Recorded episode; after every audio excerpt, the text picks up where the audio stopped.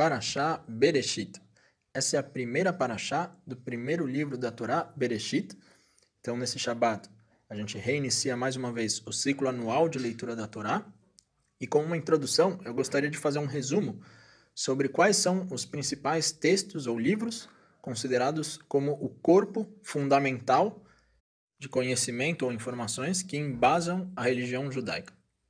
Então, uma primeira informação interessante é quem decretou, definiu quais seriam os livros incluídos como livros sagrados e quais não seriam incluídos.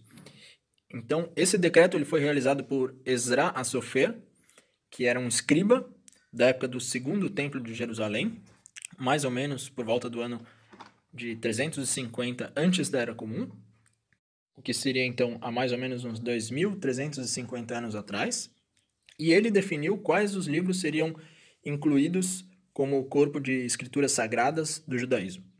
Então, quais são os principais textos judaicos? A primeira parte que a gente poderia citar é o que a gente chama em português de Pentateuco, ou em hebraico Humash, que são cinco livros entregues para o povo judeu através do profeta Moshe Rabbeinu, logo após a libertação do povo judeu da escravidão do Egito. Então, o ciclo anual de leitura da Torá que a gente realiza, na realidade, é um ciclo de leitura desses cinco livros somente, que são divididos em diversas porções que a gente chama de parashiot, ou cada uma individualmente, uma paraxá. Um comentário interessante aqui é que muitas vezes o termo Torá ele é utilizado para designar somente esses cinco livros, e em outros momentos, e na realidade esse seria o uso mais comum do termo Torá, ele é utilizado para designar qualquer texto que faça parte do conhecimento religioso judaico. Ou seja, qualquer livro que tenha sido escrito por um grande sábio nas últimas dezenas ou centenas ou milhares de anos. Como conhecimento geral, eu vou citar então quais são esses cinco livros e qual seria a tradução em português do nome de cada livro. Então, o primeiro livro é o livro Bereshit, que significa no início. O segundo livro é o livro de Shemot, que significa nomes. O terceiro livro é o livro de Vaikra, que a tradução seria o chamado. O quarto livro é o livro Bamidbar, que significa no deserto. E o quinto livro é o livro Devarim, que significa palavras ou discursos. Então a gente pode dizer que esses cinco livros, o Humash ou Pentateuco, eles são o texto mais conhecido e mais famoso quando a gente se refere ao judaísmo e à Torá. Para a gente situar também a origem de cada texto no tempo e contextualizar cada um deles de acordo com sua época, vamos falar um pouco aqui sobre a história do mundo de acordo com a Torá e a cronologia do mundo de acordo com a Torá. Então, a gente tem a Torá designando a criação do mundo, que é o que o tema que a gente vai ver aqui nessa Parashá Bereshit, no ano zero, de acordo com o calendário judaico, que seria o ano 3760 antes da Era Comum, no calendário gregoriano. E a Torá, ela só vem a ser entregue para o povo que era antes denominado povo hebreu e após a entrega da Torá, então denominado povo judeu, no ano de 2448, de acordo com o calendário judaico, que seria o equivalente ao ano 1312 antes da Era Comum no calendário gregoriano.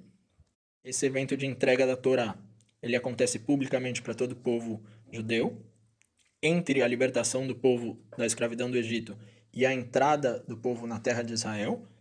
E todos esses cinco livros que fazem parte do Pentateuco e do Rumash foram escritos e entregues durante esse período de caminhada no deserto até a entrada na terra de Israel. Logo após, vem então o que a gente chama dos textos que seriam os profetas e os escritos, que juntos compõem o Tanar. O que seria o Tanar? Seria uma abreviação de três corpos distintos de textos, que seria Torá, Neviim, que seriam os profetas, e Ktuvim, que seriam os escritos. Então, juntando as iniciais desses três nomes, a gente compõe a palavra Tanar, designando esses três corpos de textos entregues para o povo judeu. O Tanar é o que a gente poderia chamar de Torá escrita. São todos os textos que eles foram de fato escritos por profetas ou por reis da terra de Israel, que a sua escrita foi de fato ordenada por Deus. Então esses livros contêm não só elementos históricos, mas também diretrizes de comportamento e preceitos que o povo judeu deve cumprir. Todos os textos que fazem parte dos profetas, que a gente poderia dar como exemplo aqui alguns livros como Yoshua, que é o profeta Josué, ou o profeta Shmuel, que é o profeta Samuel, E também os livros que fazem parte dos escritos, entre eles, por exemplo, o livro de Terrilim, que são os famosos Salmos do rei Davi, ou o livro de Coelet, que é o livro de Eclesiastes, escrito pelo rei Salomão, filho do rei Davi. Todos esses textos que fazem parte dos profetas escritos, eles foram todos produzidos num período em que o povo judeu ele habitava na própria terra de Israel, logo após a entrada na terra de Israel e conquista da terra de Israel dos povos que habitavam na terra anteriormente, os povos cananitas. E durante todo esse período, viveram então esses profetas e os reis que escreveram esses livros durante diversas épocas distintas, começando numa época em que ainda existia o templo móvel, é, construído ainda na época do deserto, é, sob a liderança de Moshe Rabbeinu. Depois foi construído o primeiro templo de Jerusalém, projetado pelo rei Davi e construído pelo rei Salomão. Depois esse templo foi destruído pelos babilônios por Nabucodonosor e durante 70 anos o povo de Israel esteve exilado, principalmente na Babilônia. E depois foi construído o segundo templo de Jerusalém, é, que no fim foi destruído pelo Império Romano, por Titus.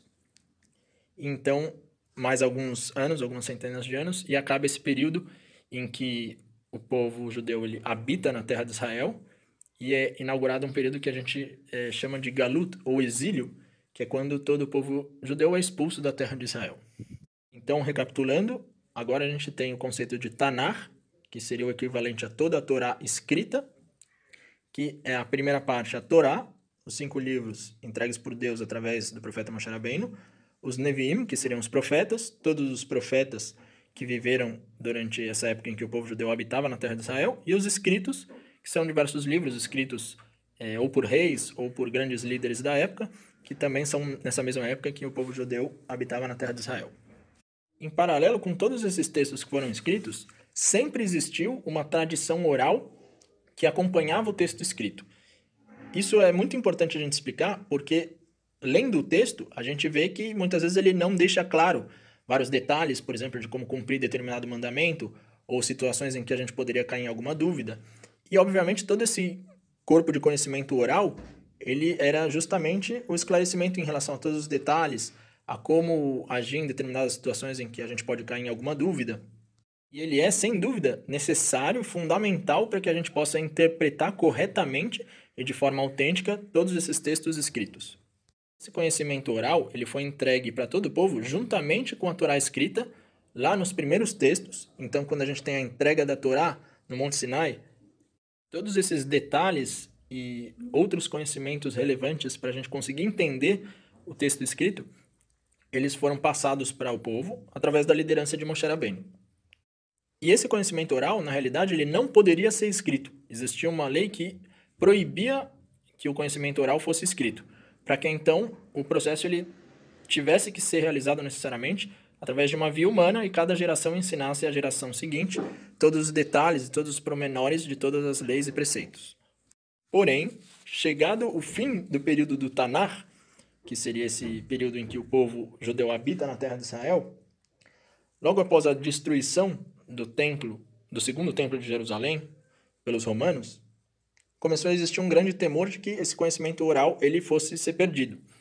Muitas leis e muitos detalhes já vinham sendo perdidos ao longo de toda a história, desde o conhecimento inicial recebido por Moshe Rabbeinu.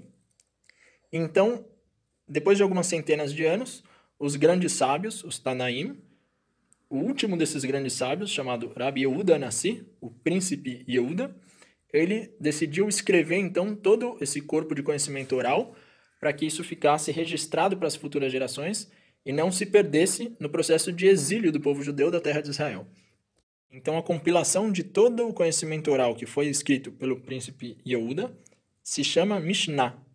E ela foi escrita, concluída, no ano de 3.948 no calendário judaico, que equivale ao ano de 188 da Era Comum no calendário gregoriano. Esse momento ele marca o fim da época dos Tanaim, que são os grandes sábios, e inaugura então um novo período que a gente chama de Galut, ou exílio do povo judeu da terra de Israel. Essa compilação do texto oral ela foi escrita de uma forma que o texto pudesse ser facilmente decorado e reproduzido depois somente através da memória. Então, de fato, também pela quantidade de informação, ele é um texto muito sucinto em que muitas vezes várias informações estão é, subentendidas dentro do texto, ou você precisa de alguma forma detalhar ou se aprofundar um pouco no texto para entender exatamente o significado e os detalhes que ele descreve.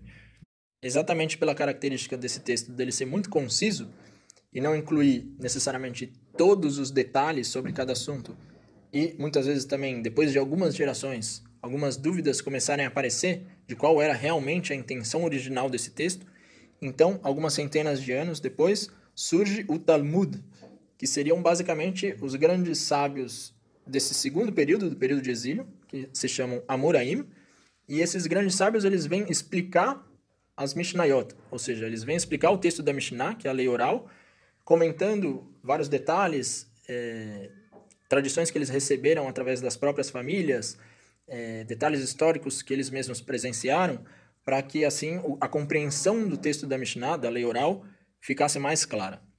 Nessa época existiam dois grandes polos de estudo de Torá no mundo. O primeiro era em Jerusalém, mesmo que todo o povo judeu tinha sido exilado da terra de Israel, em Jerusalém sobraram grandes sábios que ainda mantinham todo o conhecimento vivo.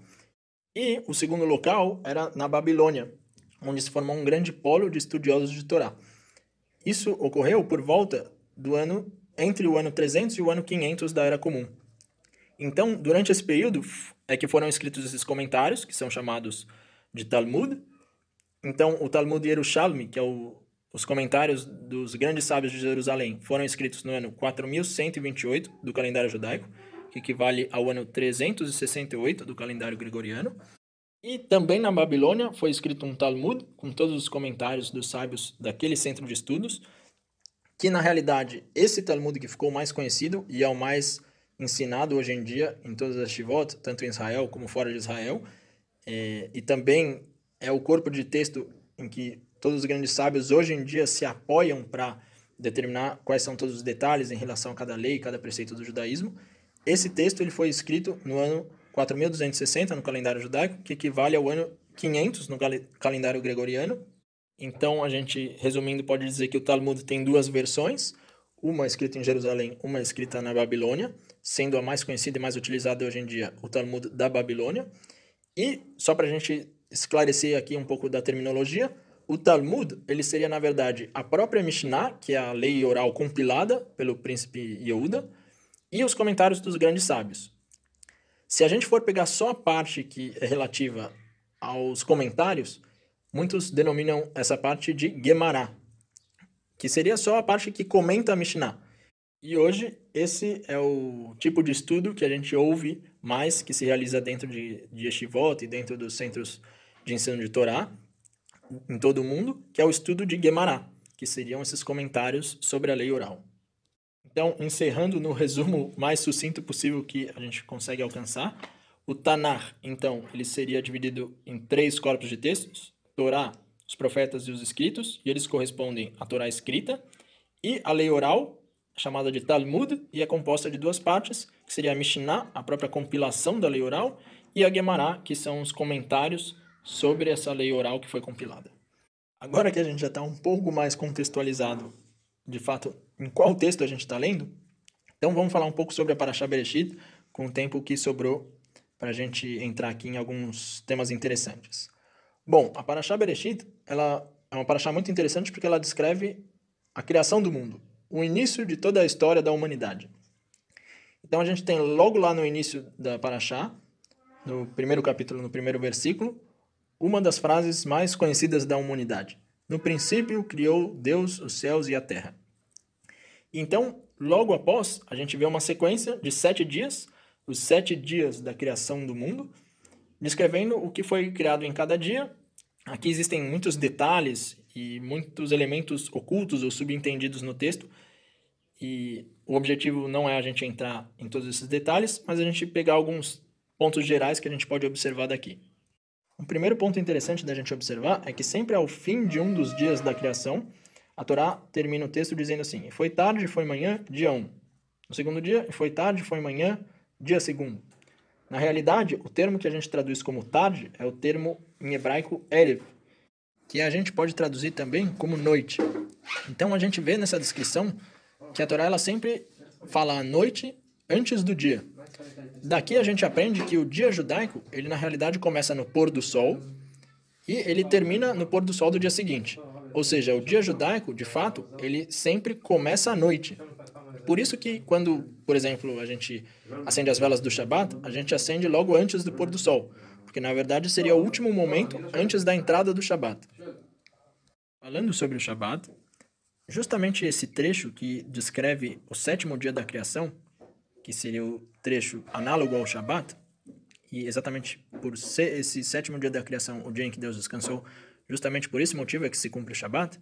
Então, sempre no início de cada Shabat, a gente lê essa parte da Torá, que começa aqui no capítulo 2, no primeiro passuco, e acabaram de criar-se os céus e a terra e todo o seu exército. E terminou Deus, no dia sétimo, a obra que fez, e cessou no dia sétimo toda a obra que fez. E abençoou Deus ao dia sétimo e santificou, porque nele cessou toda a sua obra, e criou Deus para fazer.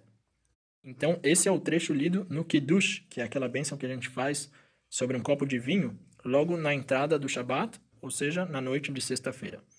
Logo na sequência, por mais que no dia sexto a Torá já tenha descrito que Deus criou o homem, a Torá volta a comentar a criação do homem, aqui no segundo capítulo, no Passuco 7, fala a Torá assim: Formou o Eterno Deus ao homem pó da terra, e soprou em suas narinas o alento da vida e foi o homem alma viva. Nessa parte, existe uma alusão, uma analogia aqui, a qual é a composição, de fato, do ser humano, sendo uma parte dele como corpo material e uma parte dele como alma divina. Então, existe um exemplo, uma analogia que é utilizada para descrever a composição do ser humano, que é a de um vaso de vidro criado por um vidraceiro. Então, no processo de fabricar o vidro, tem aquele momento final que o vidraceiro ele assopra dentro do vidro e dá forma ao vidro. Então, esse processo ele é, ele é usado para descrever qual é a composição do ser humano. O assoprador seria Deus, que assopra o sopro de vida dentro do vidro. Esse sopro de vida seria a própria alma do ser humano, que seria o ar que sai da boca de Deus. O ar que, então, ele se acomoda dentro do recipiente de vidro, ele seria a parte mais baixa da alma, ou a parte da alma que se liga e se conecta ao corpo material, e o próprio recipiente de vidro, que contém e é, segura todo esse ar lá dentro, seria o corpo material feito de elementos materiais. Também nesse segundo capítulo, no Passuco 22, a gente vê a famosa passagem que muitas pessoas conhecem, da mulher sendo criada através de uma costela do homem. Diz assim o versículo 22, E fez o eterno Deus da costela que tinha tomado do homem uma mulher, e a trouxe ao homem. É interessante comentar aqui que muitas vezes as pessoas associam esse trecho de alguma forma a um status da mulher como inferior ao homem, e justo a explicação que se dá é ao contrário, de que exatamente porque o homem ele foi criado da terra, um elemento puramente material, e a mulher ela foi criada de um elemento que já continha é, um elemento divino, que é o homem, então, que a mulher ela tem um status espiritual mais elevado do que o homem e, portanto, ela tem uma conexão mais próxima, mais fácil com o divino. Logo na sequência, a Torá vem contar pra gente a famosa história do fruto proibido que Adão e Eva comeram no jardim do Éden. Então a Torá descreve toda a história que a serpente vem, fala com a mulher, e convence a mulher então a comer. A mulher então dá a fruta para o seu marido Adão, ele também come, e através disso, o homem e a mulher eles se tornam conscientes do bem e do mal. O primeiro sinal que a Torá cita em relação a isso que o homem e a mulher eles percebem que eles estão nus, então eles utilizam uma folhagem para cobrir os próprios órgãos sexuais, é, porque a partir desse momento eles passam a sentir vergonha da própria nudeza. É interessante aqui a gente observar a descrição da Torá, no capítulo 3, no passo 8, Fala assim a Torá: E ouviram a voz do eterno Deus que passeava no jardim, na direção do dia, e esconderam-se o homem e sua mulher da presença do eterno Deus dentro da árvore do jardim. E chamou o eterno Deus ao homem e disse-lhe: Onde estás? E disse: A tua voz ouvi no jardim, e temi porque estou nu, e escondi-me. Aqui uma pergunta muito interessante que se faz é: como Adão poderia pensar em se esconder de Deus? Ele sendo um ser espiritual, tão próximo de Deus, com certeza ele tinha consciência plena da onipotência e onipresença de Deus. Então, com certeza ele tinha plena consciência que é impossível se esconder de Deus. E além disso, mais absurdo ainda é a pergunta que Deus faz a Adão: Onde você está? Como se ele realmente não pudesse saber onde Adão está sem que ele perguntasse. Esse ponto ele toca num conceito muito interessante de que Deus manipula a realidade de acordo com a escolha que o homem realizou. Ou seja, se o homem entender que ele sim pode se esconder de Deus, então Deus assim vai abordar o homem. Mesmo que de fato ele seja sim onipresente e onipotente, mas a revelação da realidade física, ela depende do que o homem sim quer enxergar e do que ele quer voluntariamente ignorar. É interessante também a gente observar logo na sequência, no Passuco 11, a Torá diz assim: Disse Deus a Adão: Quem te disse que estás nu? Acaso da árvore de que te ordenei não comer, dela comeste? E disse o homem: A mulher que deste comigo, ela deu-me da árvore e comi. Esse trecho é utilizado muitas vezes para explicar qual é a real natureza da transgressão a um mandamento divino. Já que nós somos realmente humanos, sujeitos a falhas. Então a real falha de Adão não foi ele ter comido do fruto, foi ele ter negado o próprio erro. Foi ele ter culpado a mulher que deu o fruto para ele, como se ela fosse responsável pelo erro que ele sim cometeu esse trecho ele traz para a gente uma reflexão que acho muito importante sobre como deve ser a nossa abordagem em relação aos erros que a gente comete na nossa própria vida. Obviamente que, em primeiro lugar, a gente deve tentar manter uma conduta correta, não realizar erros, evitar situações em que a gente possa vir a se enganar ou a cometer algum erro. Porém, no caso em que a gente se encontra numa situação em que sim a gente cometeu um erro, a gente precisa ser sincero e assumir que esse erro foi cometido ao contrário de tentar confundir ou ignorar a realidade existente, dizendo que na verdade a gente não cometeu um erro e que não existe certo ou errado, que cada um tem a sua verdade, a sua ideia e que a nossa conduta sim é aceitável. Somente através do reconhecimento do próprio erro é que a gente cria a oportunidade de consertar o dano que a gente causou e também de corrigir as nossas condutas. Aprender com os erros que a gente cometeu, para assim a gente conseguir se melhorar como ser humano e buscar uma, um comportamento, uma conduta mais correta e mais saudável para nós mesmos. A Torá, na sequência, então, descreve qual a punição que eles recebem por ter transgredido essa ordem de Deus, sendo que a partir de agora o homem passa a ter que trabalhar para conseguir obter o próprio sustento da terra, e a mulher passa a dar à luz através de um processo de sofrimento e com muitas dores. E além disso, eles são expulsos então do jardim do Éden. Como a própria Torá descreve, são colocados querubins com uma lâmina flamejante que proíbe a entrada no jardim do Éden a partir desse momento. Continuando a Paraxá, a Torá então descreve agora as gerações seguintes após Adão e Eva. Os primeiros filhos de Adão e Eva, que são Caim e Abel, também uma história muito conhecida. Os dois trazem uma oferenda para Deus, sendo Caim um agricultor, então ele trabalhava produtos da terra e traz uma oferenda de plantas, e Abel era um pastor cultivava gado e ovelhas, e então traz uma oferta que seria um animal. E Deus ele recebe bem a oferta de Abel e ele não dá atenção à oferta de Caim. Com isso, Caim sente inveja, fica com raiva do próprio irmão, então ele vai e mata o próprio irmão. Que é interessante notar mais uma vez a pergunta que Deus faz a Caim. A gente vê no capítulo 4, no Passuco 9, a Torá fala assim: Disse o Eterno a Caim: Onde está Abel, teu irmão? e disse: Não sei. Acaso o guarda do meu irmão sou eu? Ou seja, a gente vê aqui mais uma vez essa abordagem de Deus perguntando o que aconteceu para Caim, sendo que obviamente ele já sabe o ato criminoso que Caim cometeu contra o irmão. Então a gente vê aqui mais uma vez esse conceito que a gente explicou em relação ao fruto proibido para Adão e Eva, quando Deus pergunta onde Adão está. No fim da Paraxá, a gente vê uma descrição das gerações que vieram após é, Adão e Eva, e Caim e Abel. E, então a gente vê uma descrição de uma sequência de gerações até a gente chegar na figura de Noé, que na verdade a história dele vai ser contada na próxima Paraxá, mas só para a gente resumir aqui, são basicamente 10 gerações entre Adão, que seria o primeiro ser humano, e Noé, cuja história a gente vai entrar na semana que vem na Paraxá Noah. Esse foi o meu resumo da Parashá Bereshit, a primeira Parashá da Torá, que a gente possa ter um início de estudos com muito sucesso e muito crescimento, muito aprendizado, e Shabbat Shalom a todos por aí. Grande abraço.